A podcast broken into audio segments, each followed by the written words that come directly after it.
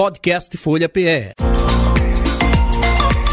Folha Turismo com Fabiano Antunes.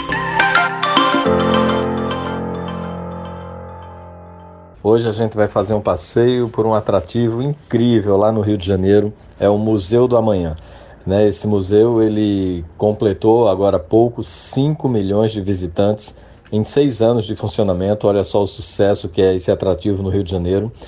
Para você ter uma ideia da aprovação do público, a nota média de avaliação dos visitantes é de 9,1.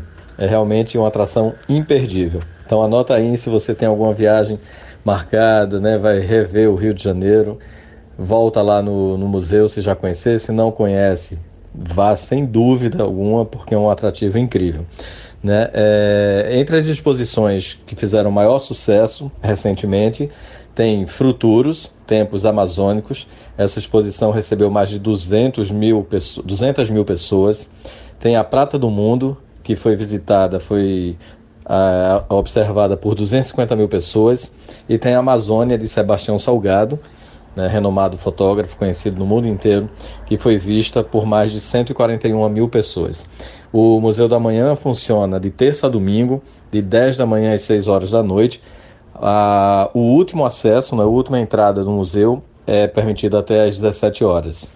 O ingresso custa 30 inteira, 15 meia. Na terça-feira é grátis, então quem estiver indo com pouca grana, vale a pena já programar para uma terça-feira o acesso ao, ao, museu, que é gratuito. Para chegar lá, dá para ir de VLT, tem uma estação que fica a 200 metros, que é a parada dos museus, e tem também um metrô a estação é Uruguaiana. É fácil acesso, é tranquilo para chegar, claro, tem que ter aquele cuidado básico, né? Em todo lugar do Brasil a gente precisa ter cuidado com o celular, com tudo. No Rio de Janeiro isso fica ainda mais evidente, ainda mais em área portuária, área central do Rio, que é bem perigosa.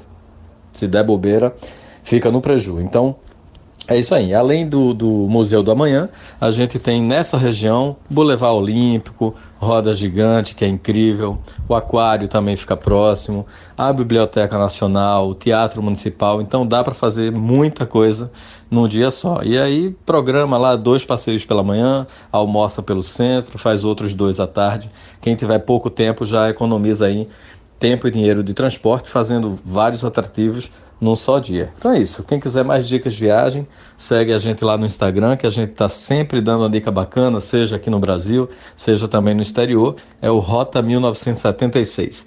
E no site a gente tem também matérias bem completas de vários roteiros turísticos. É o rota1976.com.br. Podcast Folha PE. Folha Turismo com Fabiano Antunes.